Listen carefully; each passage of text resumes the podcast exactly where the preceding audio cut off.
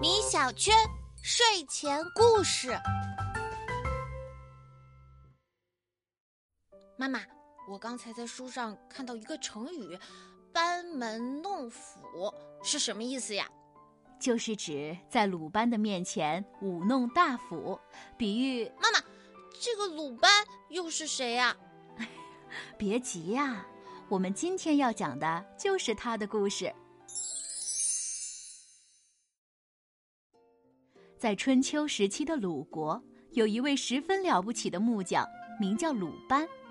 他出生在一个工匠世家，从小就跟着家人学会了各种手艺，尤其在木工方面最为出色。因此，他年纪轻轻就已经远近闻名了。哎，你知道鲁班吗？他做的木工简直绝了！没错没错，我家的桌椅都是找他做的，可好用了。真的吗？我家最近正好想做床，那我也去找鲁班。就这样。鲁班每天接到的订单都络绎不绝，而就在这一天，鲁班接到了一个更大的任务。学徒阿强正一边跑一边大声冲鲁班喊道：“师傅，师傅，来大活了！”鲁班略一抬头问道：“哦，什么活儿啊？”“是宫里来的活儿，他们想建造一座宫殿，而且要求一定要造的雄伟壮观，但工期却很短。”所以依图儿看啊，这是个相当巨大的挑战。听了这话，鲁班也点了点头，说：“不错，要想建造一座宫殿，就需要大量的木材。我们现在有的这些木料根本不够用。这样吧，从明天开始，为师就带着你们去山上砍伐木料。无论如何，都要确保木材的供给。”“是，师傅。”就这样。第二天，鲁班就率领徒弟们带着斧头来山上砍木料了。可是，面对那又高又粗的参天大树，仅用手中的斧头去砍是非常费力的。几天下来，鲁班师徒就有点吃不消了。阿强瘫倒在地，喘着粗气说：“师傅，怎么办呀？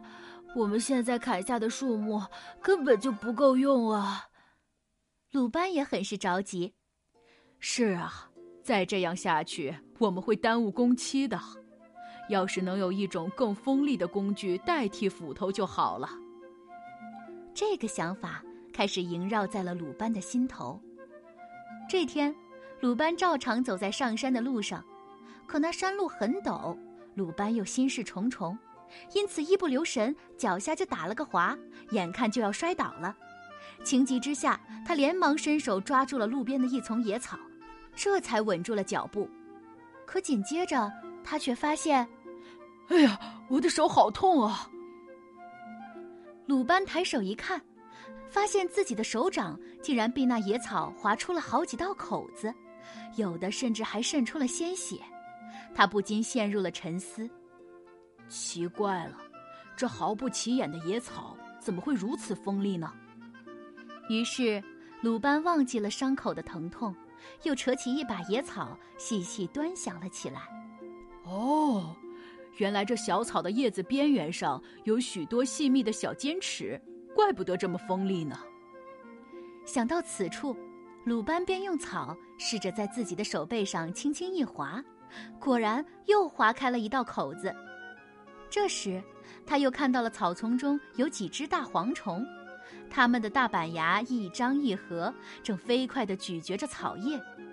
鲁班便捉住了一只蝗虫，看了起来。哦，原来蝗虫的牙齿上也长着密密麻麻的小尖儿，所以这群小家伙吃东西才会这么快，这么干脆呀。哎，尖齿，又是尖齿。鲁班想着想着，突然心念一闪，那。假如我把工具也做成这种有许多尖齿的形状，不就可以用它来砍伐树木了吗？那肯定比用斧头砍更省力、更省时啊！于是，鲁班就请铁匠师傅打制了几个带有锋利小尖齿的铁片，然后他又给这些铁片装上了木质的把手，锯子就这样诞生了。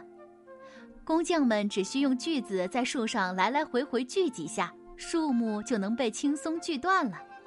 而砍伐来的木头多了，鲁班奉命建造的宫殿也自然就如期竣工了。这便是鲁班造锯的故事。如今呀，两千多年过去了，锯子也在工匠们的手中一代代的流传至今。即使已经有了更现代化的电锯，但也没有脱离开鲁班发明锯子的基本原理。而这还要感谢那株小草带来的启发呢。好了，宝贝，该睡觉了。